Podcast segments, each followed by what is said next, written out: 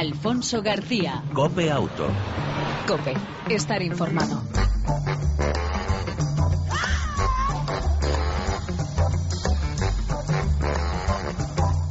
Hola, ¿qué tal? ¿Cómo estás? Una semana más te damos la bienvenida a este tiempo de radio dedicado al, al mundo del motor, tanto en las dos como en las cuatro ruedas.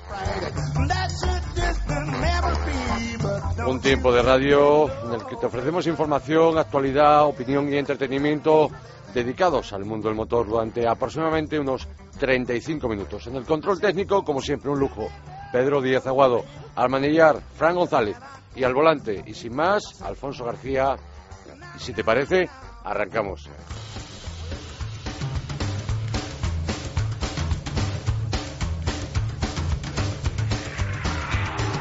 Y lo hacemos con las noticias más destacadas y en este caso con una advertencia que os puede ser de, o te puede ser de mucho interés.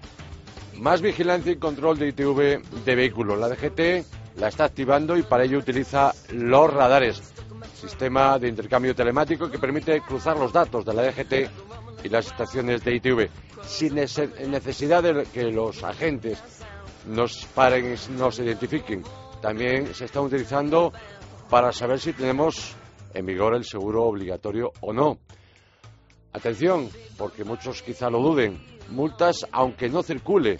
No pasa la ITV aunque el coche no se mueva, eh, puede hacerlo eh, lo mismo que en el caso del seguro. Es decir, nos pueden sancionar. La mejor solución, si no mueves el vehículo, la baja temporal en tráfico. Multazos, ten muy en cuenta, 200 euros, no pasar la ITV o circular con ITV desfavorable ya eh, los 500 euros eh, circular con ITV negati- negativa perdón, por incumplir eh, condiciones técnicas que no garanticen la seguridad vial. Y uno de cada dos conductores que utiliza el móvil al volante está chateando. Más de 13 millones de automovilistas.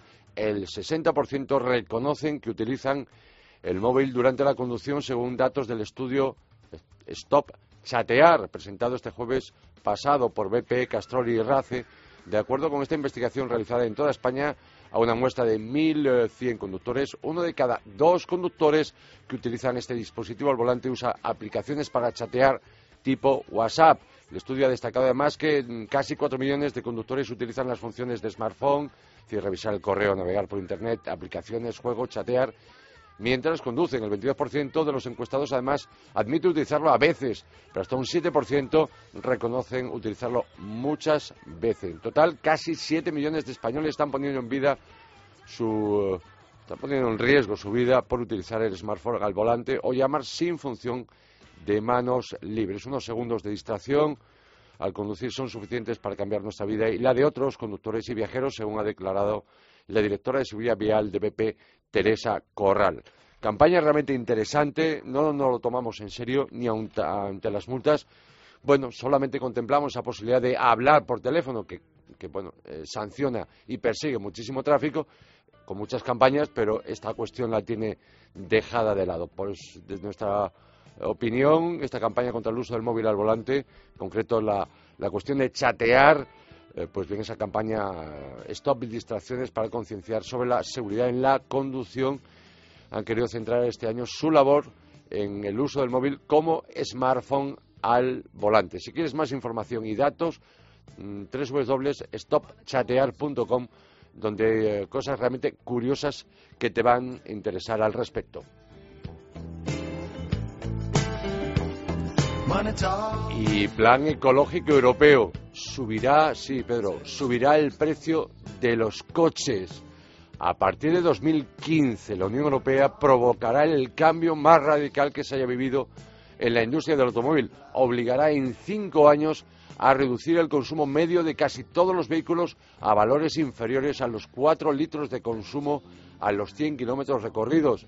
Los modelos con mayores emisiones y aquellos conductores que los necesitan serán sus principales víctimas. En la práctica, lo que se pretende es controlar eh, la clase de coches que vas a poder comprar lisa y llanamente.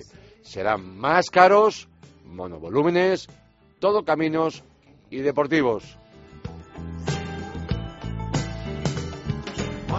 Y vamos con novedades de las cuatro ruedas. Volkswagen lanza en nuestro país los eléctricos e-Up y e-Golf. La marca alemana inició la venta en nuestro país y estos modelos se pueden adquirir en 11 concesionarios en todo el territorio español. La oferta de movilidad sostenible de la marca alemana cuenta con una opción de carga con energía renovable, el Blue Power, una aplicación para smartphone, eh, así como soluciones de recarga para todos los tipos de clientes, una tarjeta para cargar en puntos públicos, la batería garantizada por ocho años, el servicio de remolque gratuito durante los primeros años y ofertas de descuentos con Eurocar. El nuevo e-Up de Volkswagen, el pequeño, tiene una potencia de 82 caballos, caballos perdón, y es capaz de alcanzar una velocidad máxima de 130 kilómetros por hora con una autonomía de 160. Por su parte, el e-Golf ofrece 110 caballos, velocidad máxima 140 y una autonomía de hasta 190 kilómetros, por, eh, kilómetros de recorrido. El precio de partida del e-Up en el mercado español se sitúa en los 20.900 euros, mientras que la versión eléctrica del Golf se puede adquirir aparte, a partir, en este caso, de 29.000 euros. Nuestros eh, precios incluyen las actuales ayudas del Gobierno a la compra de coches eléctricos.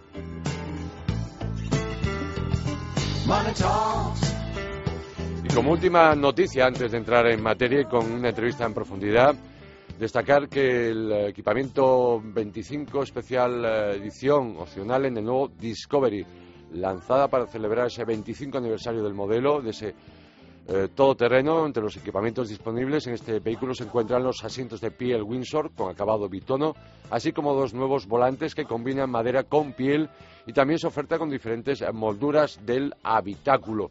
La parte exterior del eh, Discovery edición especial se puede personalizar con la incorporación de llantas de aleación de 20 pulgadas y cinco radios doble, así como, eh, como cuatro como con cuatro nuevos colores de carrocería. Otros elementos disponibles eh, como opción son las aplicaciones InControl APS que sirven para complementar el sistema de información y entretenimiento del Discovery y son compatibles con los smartphones, sistemas Android y Apple. El precio de venta al público en el mercado español del Discovery eh, Especial Edición se sitúan en un punto de partida de 49.200 euros.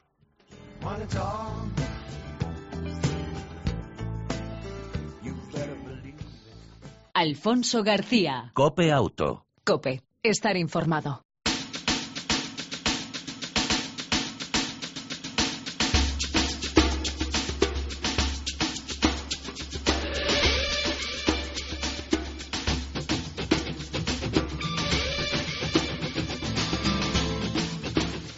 Esta semana se presentaba una muy interesante campaña de sensibilización dirigida a los conductores sobre el llamado Triángulo de Seguridad. La primera, además, y que está organizada y promovida por CETRA, Confederación Española de Talleres de Reparación de Automóviles, y que cuenta con la ayuda y colaboración de la DGT, Bosch, Monroe y Michelin. Para conocer más detalles, damos la bienvenida y el saludo a Mari Carmen Antúnez, presidenta de CETRA. Bienvenida a. ¿Cómo estás, Mari Carmen? Muy bien, gracias. ¿Y vosotros? Bien también, gracias. Eh, ¿En qué consiste esta campaña? Esta campaña consiste en eh, sensibilizar a los automovilistas y además, eh, bueno, quizás también orientarles ¿no? en lo importante que es realizar la revisión de, estos sistemas de, de seguridad. Campaña gratuita, vaya por delante. Ah, sí, por supuesto se me había olvidado. Efectivamente, campaña gratuita.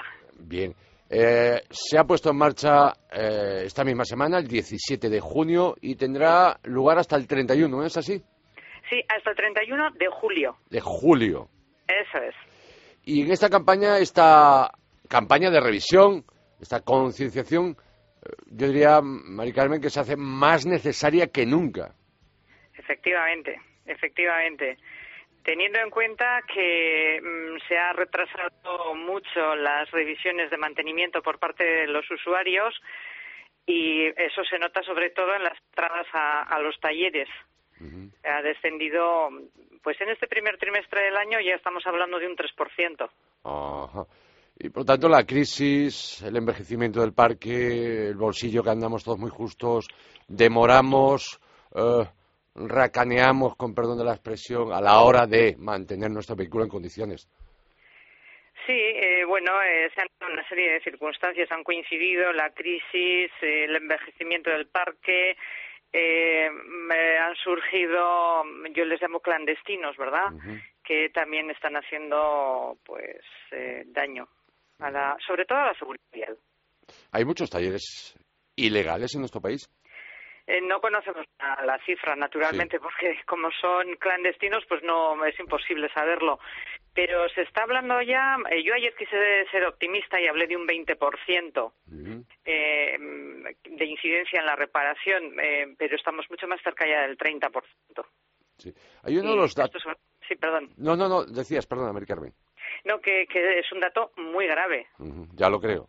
Hay otro dato que dabais ayer particularmente grave, al margen de lo que decías del descenso de entradas en taller, el de un 6% de vehículos circulando sin pasar la ITV.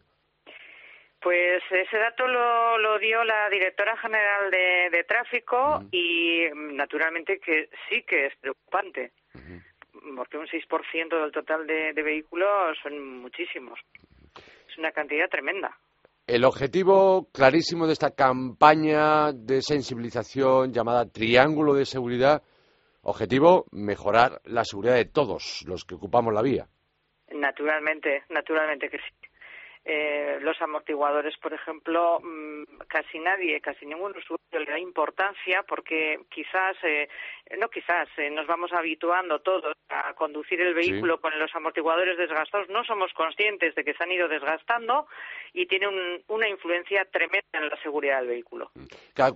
¿Cuáles podrían ser los síntomas mm, de unos amortiguadores en mal estado y cada cuánto habría que cambiarlos o revisarlos? Hombre, eh, cambiarlos, eh, el fabricante recomienda cada 80.000 kilómetros, que tampoco es que sea, eh, ya es un número importante de kilómetros, ¿verdad? 80.000 kilómetros está bien. Eh, los síntomas, eh, hombre, el, el más grave es cuando tú entras en una curva y notas que el coche se va. Esa ya es grave. Esa, grave no, muy grave. Quizás el, de ese triángulo los grandes olvidados, los grandes ignorados por parte de los usuarios. Yo incluso muchas veces hablando pues amigos y conocidos dicen, no, yo toda la vida del coche no se me ha ocurrido ni se me ha planteado el cambiar los amortiguadores. Sí, sí, es, es un error tremendo, efectivamente, porque influyen muchísimo en la seguridad del vehículo. Si hablamos de neumáticos, parece que estamos más acostumbrados a recibir campañas e información.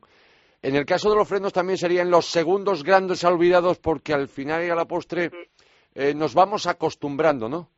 Al tacto. Eh, también eh, los frenos, eh, yo, eh, mira, el dato que te voy a dar ahora es con lo que insisto muchísimo y siempre lo digo porque cuando lo conocí este año pasado, ya en el 2013, la verdad es que me preocupó de una manera importante y es que hablábamos ya que en el 2012, fíjate a dónde nos vamos, el 47% de los conductores estaba circulando sin revisar los frenos. El 47% sin haber revisado los frenos. Eso es, eso es. O sea, que imagínate eh, en qué cifras tenemos en este momento.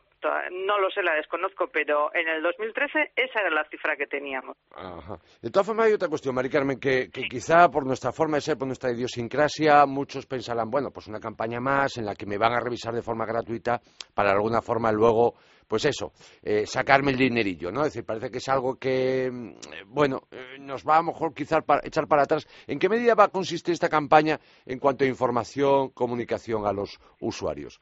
Sobre todo la concienciación hacia, hacia el usuario de que hay que revisar estos puntos del vehículo, además de otros, por supuesto, pero concretamente estos que es de los que estamos hablando.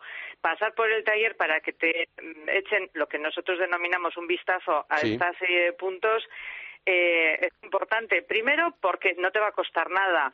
Segundo, porque te van a decir en qué estado se encuentran. Tercero, porque si quiere el usuario, se hace un presupuesto de aquellos elementos que estén en malas condiciones y el, usuario es el que decide finalmente qué hace. Luego, mm, no hay engaño ni hay más. Eh, ni hay más. Pero sí muy importante concienciar y, explicarle al usuario en vivo y en directo eh, cómo están estos elementos de su vehículo. Hay datos que disteis ayer, como por ejemplo en condiciones normales un neumático pierde entre 0,05 y un bar de presión al mes, cosa que normalmente la gente no lo tiene, no lo contempla. Pero ese dato que hablábamos antes de los amortiguadores o todas las conclusiones de este de esta campaña vuestra, de ese triángulo de seguridad, lo, digo porque hablamos siempre de esas operaciones, salida, vacaciones, salir a esa carretera. Pero cuidado, el día a día es importante. Un coche a una velocidad eh, urbana de tan solo 45 kilómetros por hora con mm. amortiguadores en mal estado frena más tarde, ¿no? Mm, eh, sí, sí, sí. Además, eh, mira, me, me alegra que me preguntes esto porque ayer hicimos pruebas en vivo y en directo con coches que efectivamente tenían eh, el 50% de los amortiguadores, digamos que desgastados, ¿verdad? En, en malas condiciones. Y en una de las pruebas, a uno de los conductores se, le, se le reventó uno, o sea, y, la rueda, y reventó una rueda, hubo tuvieron que cambiar allí mismo la rueda. Sí, sí, lo vimos en vivo y en directo. fue impresionante. Eh, Mari Carmen, otra cuestión. Obviamente, estos tres elementos son importantes en condiciones climatológicas buenas. Si las condiciones climatológicas son adversas, véase lluvia y demás, se complica aún más, ¿no?, la conducción. Sí, sí, sí, muchísimo más, muchísimo más. Eh, pero sin ninguna duda, eh, en frenos necesita mayor distancia para poder frenar. Eh, yendo los, los, frenos bien, la amortiguación bien, eh, te puedes frenar en la distancia que se estima que es la normal, ¿no? Pero a nada que lleves alguno de estos sistemas en malas condiciones, el coche frena muchísimo más tarde, pero muchísimo más tarde. Recordemos, primera campaña, y esperamos no sea la última, Mari Carmen. Esperemos que no sea la última, efectivamente. Primera campaña de sensibilización dirigida a conductores, a usuarios, eh, sobre el llamado triángulo de seguridad, amortiguadores, frenos y neumáticos. Repito, gratuita desde esta semana hasta el 31 de julio. Eso es. ¿Alguna cosa más que quisieras apuntar, Mari Carmen, como presidenta de la Confederación Española de Talleres de Reparación de Automóviles?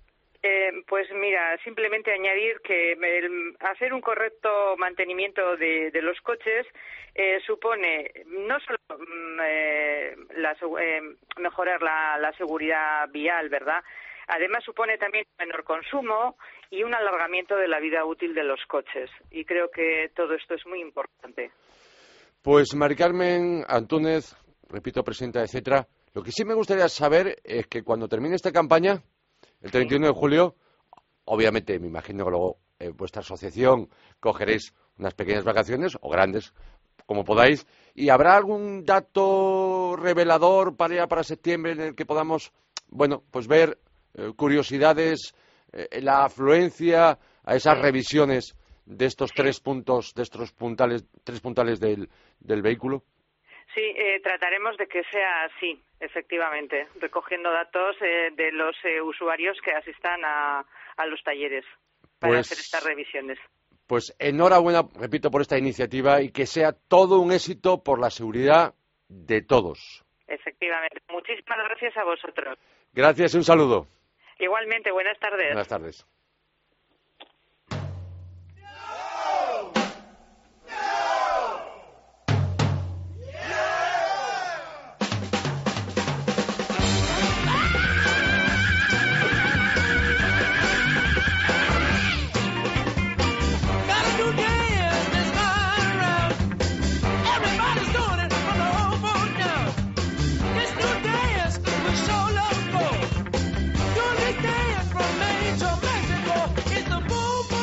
Esto es lo que viene diciendo Fran Manilla González. Bom, bom. Fran, ¿cómo estás? Buenas tardes. Hola, Alfonso Manilla García. Ah, no, Alfonso, Alfonso Motorman. Eh, volante, como quiera, da lo mismo.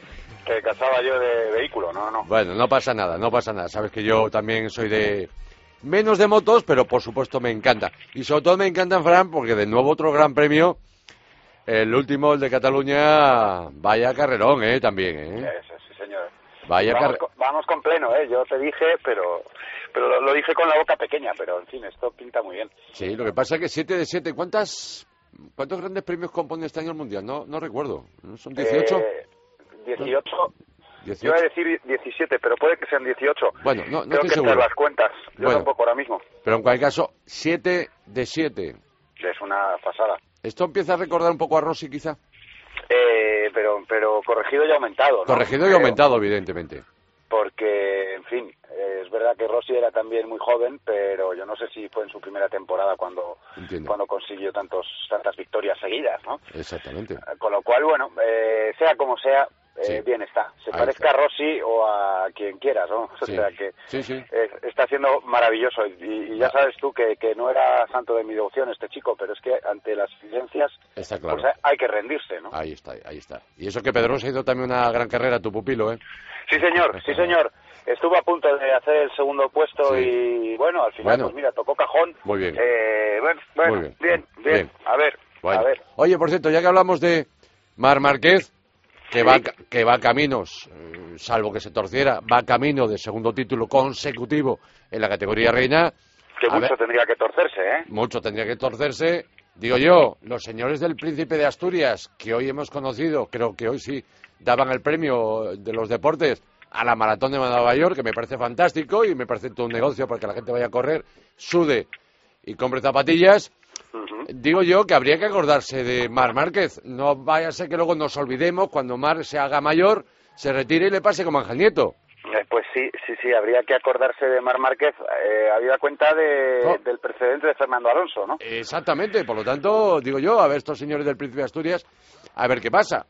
Bueno, aunque yo en esta ocasión, eh, fíjate que por mi pasado juvenil de jugador de hockey, eh, me habría gustado que se hubieran dado a la selección española de hockey, pues, pero bueno. Oye, también los deportes olvidados, obviamente. Exactamente. bueno, y todavía estoy esperando a la Yasan que le dé a alguien un, título, un, premio de Príncipe Asturias también, ¿no? Señor. Sí, señor.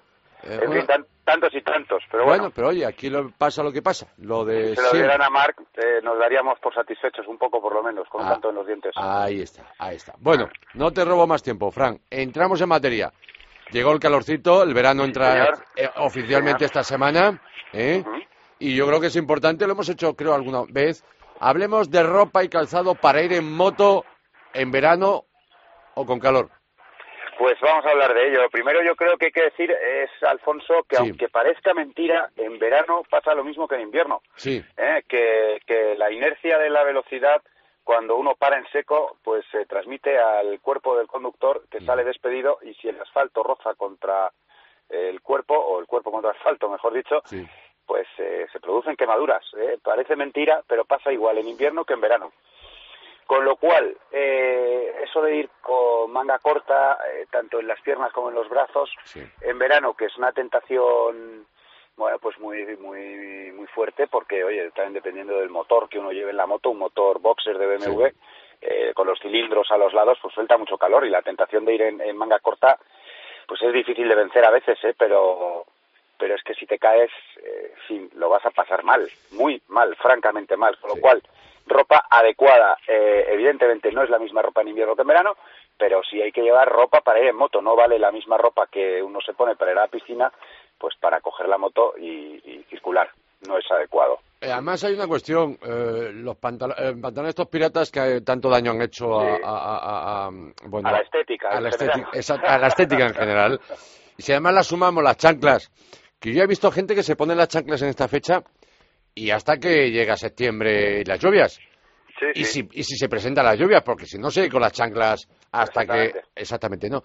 Y lo que sí vengo ya observando ya, mm, bueno, pues eso, subirse en motos, eh, en moto, eh, en ciudad, y bueno, hace calor, ya lo sabemos que hace calor, pero lo de las chanclas y el pantalón pirata como que no es lo más indicado, ¿no? No, no, no, no, es, no es ni de lejos lo más indicado. De hecho, yo creo que es lo más eh, inadecuado para, para ir en moto. Eh, un buen calzado es básico no solo para proteger, sino para tener firmeza tanto en el pedal de freno como en el pedal de cambio de marcha, la palanca de cambio. Es, es importante eh, porque, en fin, yo con, con una chancla me temo que, que el pie no responde igual, ¿no? Con lo cual, pero bueno, si te parece, empezamos a vestirnos por la cabeza, como hacen los señores. Por supuesto. el casco, eh, hombre, yo creo que eh, tenemos ya en España conciencia de que hay que llevar casco siempre y que el casco salva vidas, en concreto eh, la de uno, ¿no? entonces, el casco en invierno tiene una función muy clara, siempre la de proteger, pero además en invierno la de proteger del viento y, que sea un bueno pues un, elemento eh, impermeabilizante en caso de lluvia y que corte el viento. ¿no? En verano, bueno, eh, hay que buscar casi todo lo contrario, que sea cómodo, muy cómodo, que casi ni te enteres de que lo llevas para que no dé sensación de agobio y de calor y que tenga buena ventilación. Eh, normalmente un solo casco no suele valer bien para el invierno y para el verano, con lo cual si uno tiene que elegir eh, algo que haya que comprar eh, y tener doble para invierno y para verano, una de esas cosas sería el casco, la otra la chaqueta, la cazadora. Pero yo me decantaría incluso más por el casco. un buen casco de verano va a aliviar mucho la sensación de calor y nos va a permitir ir protegidos. El problema de llevar el de invierno, pues es que uno a veces lo puede llevar mal sujeto, lo puede llevar eh, abierto, si es un casco modular, en fin. Con lo cual tampoco conviene nada. Un casco adecuado, un casco de verano, que además eh, yo creo que no hace falta que sea la marca más prestigiosa del mercado. Vale, mm. bueno, una marca de gama media que el precio no es demasiado elevado, pero que cumple muy bien su función. Otra prenda que uno tiende a olvidar en verano, y también es muy comprensible, son los guantes. Eh, en fin, es que es lo último que a uno le apetece ponerse cuando va a salir a la calle, ¿no? Unos guantes bien apretaditos. Bueno, también los hay de verano con mayor ventilación, con un tejido mucho más transpirable, eh, el tejido en general más fino, pero con los refuerzos en su sitio y, adecuados, ¿no? En esto también los moteros cometemos un error, que es pensar que vale, bueno, cualquier guante, ¿no? Cualquier guante no suele valer para ir en moto, por lo mismo. Además, esto no hace falta ni siquiera ir a una gran velocidad. Uno se cae de la moto eh, teniendo la aparcada y, pone la mano en el suelo. Y como tengas mala suerte, pues te haces una herida por menos de nada, ¿no? Eh, guantes de verano, que los hay, eh, bien baratos, pero bien baratos. Eh, eh, y si no, bueno, es todo un truco muy interesante, aparte de tiendas de outlet que hay a punta pala en todas las ciudades. Bueno, pues es aprovechar los, los fines de temporada y los estocajes de, de, los almacenes, de las boutiques de motorista, ¿no? Que siempre hay, hay prendas que, bueno, pues por fin de temporada. Uno se compra unos guantes de verano a finales de septiembre y ya le valen para el verano siguiente. Bien. ¿Eh? Pero bueno, guantes, importante, eh, muy importante. Yo creo que, que, que, es una de esas prendas que en verano uno tiende a quitarse y que, hombre, no es, no es imprescindible, pero sí es importante llevar buenos guantes. ¿eh? Más cosas. Pues hablaba antes de la chaqueta, eh, chaqueta, mono, pantalón, en fin, eh, ahí ya hay variedad para todos los gustos, pero eh, hombre, yo creo que fundamentalmente en el, en el tronco eh, y en el tren superior de extremidades, pues hay que llevar una buena protección. Yo entiendo que el mono, incluso los monos de verano, son muy calurosos, una prenda complicada que uno se pone y como se vaya a hacer una ruta durante todo un día, pues acaba hasta el moño del mono. Entonces, eh, se puede optar por una chaqueta de verano. Yo creo que, que, que todos en algún momento eh, hemos notado que, es muy necesario ¿no? llevar una, una chaqueta para andar en moto en verano, porque la diferencia es abismal. Quien no la haya probado no se hace idea de la diferencia tan enorme. Es más, es más cómodo ir con chaqueta de verano que ir sin chaqueta de verano. Las chaquetas de verano normalmente tienen un trenzado, un, un sistema de trenzado que hace que eh, se refrigere el cuerpo ¿eh? con el paso del aire. El contacto del aire hace, genera corrientes que van refrigerando incluso los brazos. Tienen tomas de aire que refrigeran, está muy bien pensado. Y es de verdad muchísimo más eficaz que no llevar nada incluso. ¿eh? Y con la garantía además de que uno va protegido. Eh, si descartamos el mono, chaqueta y pantalón, bueno, pues si hay que elegir entre las dos cosas, evidentemente siempre chaqueta, porque protege brazos, codos, hombros y espalda, con lo cual bueno, el pantalón evidentemente protege las piernas y fundamentalmente las rodillas, pero bueno, pues eh, yo creo que es bastante más importante de cara a la, a la seguridad, pues ir protegido la parte de arriba del cuerpo. Eh, también hay pantalones de verano, en estos sinceramente yo tengo unos que he usado poco porque no noto gran diferencia entre unos pantalones de verano y unos de invierno, quizá porque mi motor echa tanto calor que hay, hay poquito que hacer, ¿eh? o sea que no tengo mucha posibilidad. Bueno, y por último, calzado. Eh, calzado que se utiliza para viajar en moto suelen ser siempre eh, botas eh, tobilleras para proteger una posible caída. En esto, bueno, en verano se tienden a usar más menos botín y más una especie de zapatilla un poquito alta, igualmente ventilada. El mercado da multitud de posibilidades de marcas y de precio, que suele ser quizá eh, el, complemento de ropa más, más caro, ¿no? los zapatos, las botas, eh, bueno, pues porque tiene un poquito más de, elaboración junto con las chaquetas, ¿no? Pero, bueno, hay un peligro que es eh, conducir con un calzado de cordones, por ejemplo, pues que a mí me ha pasado en alguna ocasión, que se enganchen o que se ¿no? que se que se desabroche el cordón y que acabe enredado en alguna de las de las dos palancas. Con lo cual bueno pues suelen ser eh, zapatos o zapatillas botas con, con velcro con broche y con solapa que cubre todo pero con aireación eh, y que bueno son verdaderamente cómodos y útiles. Si no bueno eh, en cualquier caso una chancla no eh, o sea, cualquier cosa menos una chancla. Aunque no lo diga la ley, porque es curioso, mm, respecto a la conducción de un vehículo de cuatro ruedas, no se dice exactamente que no se puede ir con sandalias, esto, lo otro, tal, pero sí es verdad que si se contempla que aquel eh, calzado que no sea el idóneo para conducir podría ser interpretado por parte de la, de la gente y ser sancionado. En el caso de las dos ruedas no es así, es curioso, ¿eh? Sí, no lo es, no lo es. Yo creo que se, se deja un poco al sentido común, ¿no? Pero, pero yo creo que no estaría de más hacer alguna que otra especificación, porque eh, a veces se ven, en efecto, cosas que, que, claman al cielo, ¿no? Van contra el sentido común. Pues eso, ¿no? Ir, sin, ir sin, sin camiseta ni siquiera, ¿no? Ir desnudo el torso en una moto. Pues no, no, tiene mucho sentido. Hombre, y todo esto también lo pensamos de cara a la gente que, como yo, eh, usamos la moto de manera diaria, pero, pero no es nuestro medio de vida encima de la moto, ¿no?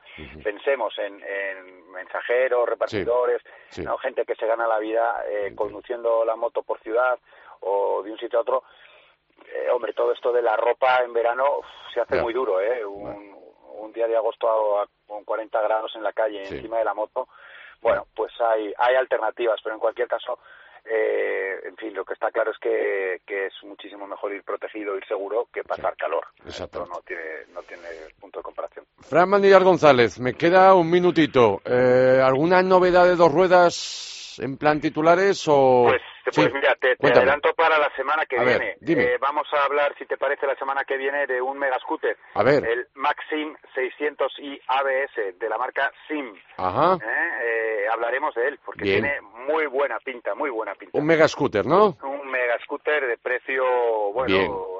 Precio de crisis, ¿no? Un poquito mega, pero para como está el mercado no está no está mal del todo. No está mal. ¿Y alguna cosa más? Pues yo creo que podemos dejarlo ahí, Alfonso. Venga. Pues, eh, Fran, te recomiendo este fin de semana, que parece que la Fórmula 1 ha tomado otra línea. Gran Premio de Austria, Fórmula 1, Spa, eh, el Mundial de Turismos, en Spa Francorchamps, ese mítico circuito eh, europeo de camiones en Italia, perdón, en Francia, en Nógaro, y el sábado, rally, la cuarta prueba del Campeonato de España de rallies de tierra en el Bierzo, Campeonato de España organizado por el Real Automóvil Club de España. Eh, Fran, el fin de semana promete calorcito, por lo tanto... Por lo tanto, a disfrutar de la moto, eso sí, con buena ropa de verano, para no asarse de calor y para ir seguros. Muy bien. Nos hablamos, nos vemos, nos escuchamos la próxima semana. Gracias y un abrazo, Fran María González. Alfonso. Un fuerte abrazo. Chao.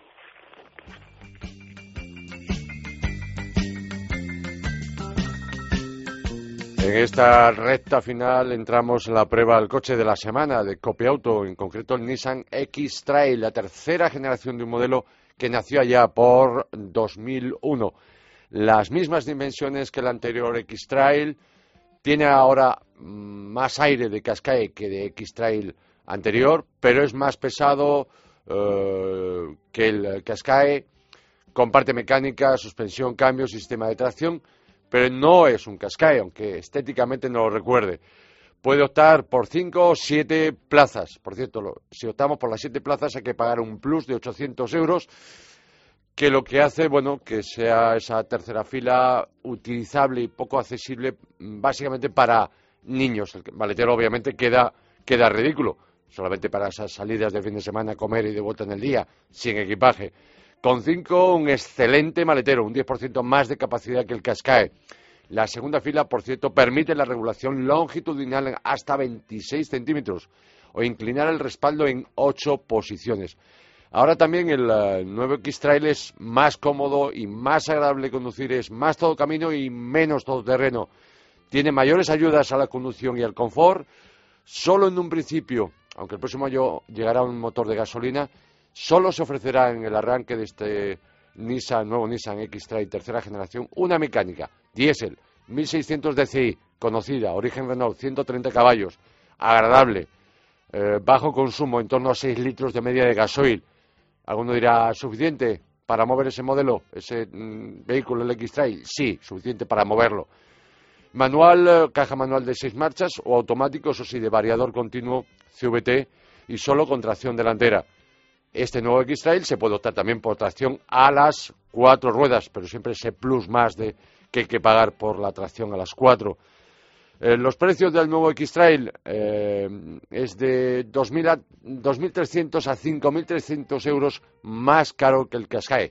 Las tarifas oficiales son parten desde 26.450 euros la versión 4x2 y 30.900 euros la versión 4x4. Ya sabéis que el nuevo X-Trail es competencia desde, por ejemplo, el Hyundai Santa Fe, el Kia Sorrento, el Opel Antara, Mitsubishi Outlander, Toyota RAV4, un largo, larguísimo, etcétera, el largo eh, número de competidores eh, en el mercado. Repito, prueba el coche de la semana, el nuevo Nissan X-Trail, tercera generación, te lo contamos aquí cómo va este nuevo modelo de la marca japonesa. Y nos marchamos.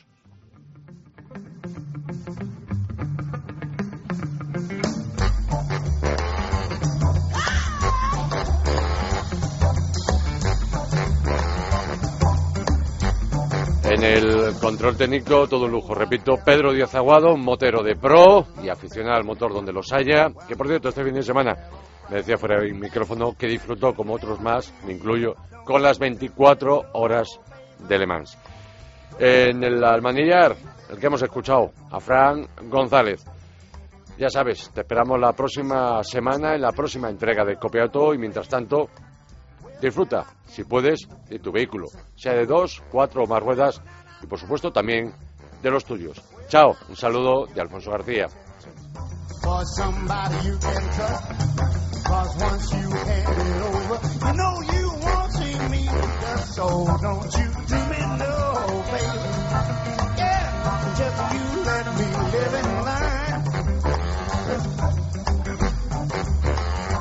Don't you